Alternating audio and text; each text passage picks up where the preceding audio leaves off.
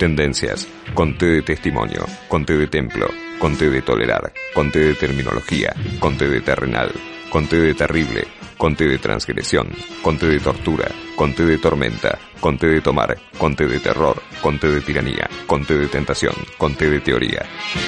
Conté con limón para mí, si puede ser.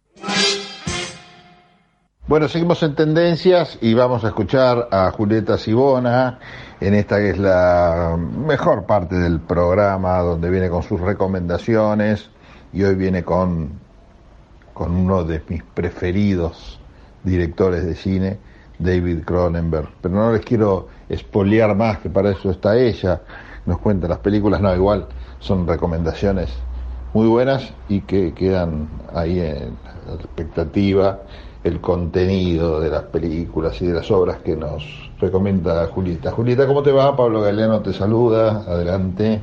Hola Pablo, ¿cómo andan todos por allá? Muy buenas tardes a todos.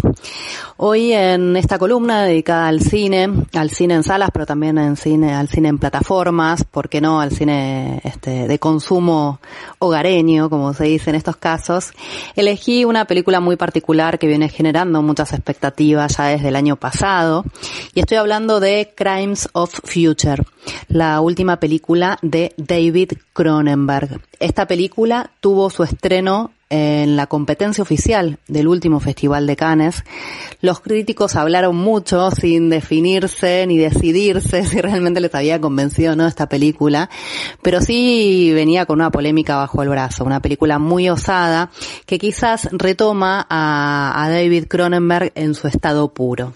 David Cronenberg, si lo googleamos, si lo wikipediamos, nos vamos a encontrar con una definición, o por lo menos la que más me gustó, es, es uno de los principales exponentes de lo que se ha denominado el horror corporal, el cual explora los miedos humanos ante la transformación física y la infección. Y no nos olvidemos tan rápido, venimos de una pandemia y venimos de mucho miedo también, con cuestiones que tienen que ver con lo corporal también. Eh, y un poco va a levantar unos cuantos pañuelos ahí David Cronenberg dando vueltas y eh, no solamente hondar eh, quizás en la esencia de su cine, sino también en nuevos miedos, visto de una forma particular. Pero ojo, antes de que José Venturini ponga Julieta Sibona recomienda esta película, recomienda Crimes of Future, quería tomarla justamente como para hablar un poquitito, para que después cada uno saque sus propias conclusiones. Lo que sí no podemos dejar de mencionar, que es un estreno muy importante, ¿sí? De este año y quizás uno de los más esperados. Esta película tiene proyecciones en la sala Leopoldo Lugones, pocas probablemente se agoten muy rápidamente si no están agotadas, así que tenés la posibilidad ya mismo entrar a la página y ver y ver de comprar las entradas. Y también desde el 29 de julio está disponible en la plataforma de streaming Movie, M-U-B larga I. Así que también es una opción frente a otras, por supuesto, y probablemente que estén dando vuelta en otras plataformas que no vamos a recomendar por si no son legales, ¿no? Por supuesto. Eh, pero bueno, vamos a la película, Crimes of Future. ¿De qué se trata? Eh, otro dato interesante antes de ir a la película. Pablo, no voy a contar demasiado, no te preocupes del argumento, voy a intentar este, dejarlo ahí nomás, pero hay que hacer algunas, algunas advertencias. Esta película, eh, muchos críticos, o algunos críticos, entre ellos este, mi amigo Nico Kuzmin, eh, hizo una referencia de que eh, se habló de que los primeros 10 minutos de esta película eran insoportables y que mucha gente no se le iba a poder bancar.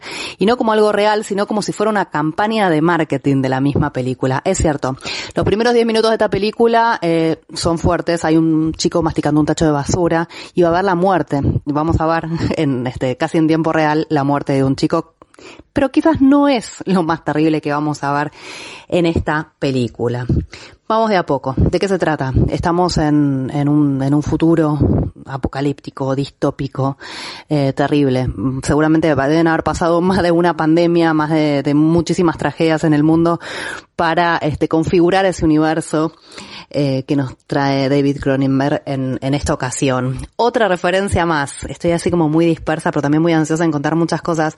Eh, para los que no saben, no conocen al director, es, fue el director de muchas películas de, de culto.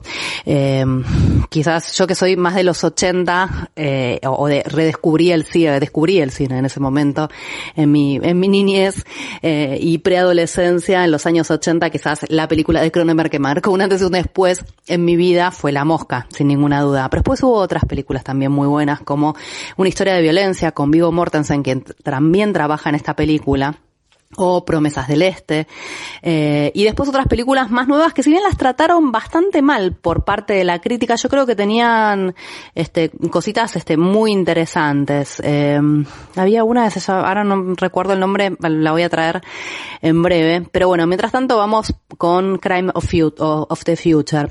Estamos en un, en un futuro horrible, en un, este, en un futuro distópico, y y eh, es un momento en donde el umbral entre el placer y el dolor está trastocado en los seres humanos por alguna razón. Eh, quiero entrar por la película de otro lado de las cuales se vienen hablando este, y repitiendo tanto, pero me parece que es una cosa fundamental puesta ahí. Y, mm, y un poco eh, también lo que tiene que ver con, con, el placer y con el goce va a estar puesto en el tema de las cirugías. En las cirugías, los tatuajes de órganos. Eh, y todo este universo eh, es bastante coherente y uno entra y lo entiende perfectamente.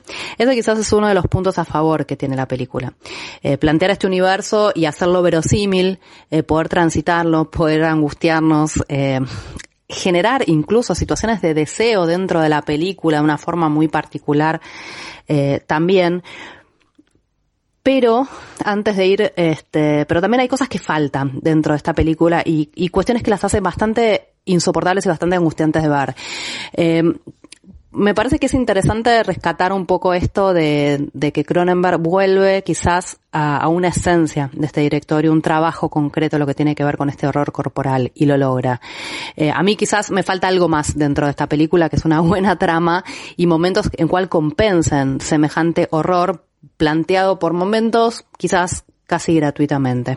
Otro punto a favor, en este caso sí, son las interpretaciones, que son muy buenas. Todos los actores de distintos países, distintos momentos, que también hace un poquito de ruido en esta producción, digamos, es ese tipo de diversidad, ese tipo de recorte, eh, pero por otro lado también la verdad están todos geniales, eh, sobre todo Vigo Mortensen, Kristen Stewart, me parece que es una actriz tan potente, tan poderosa, entre tantos otros que van a aparecer en la pantalla.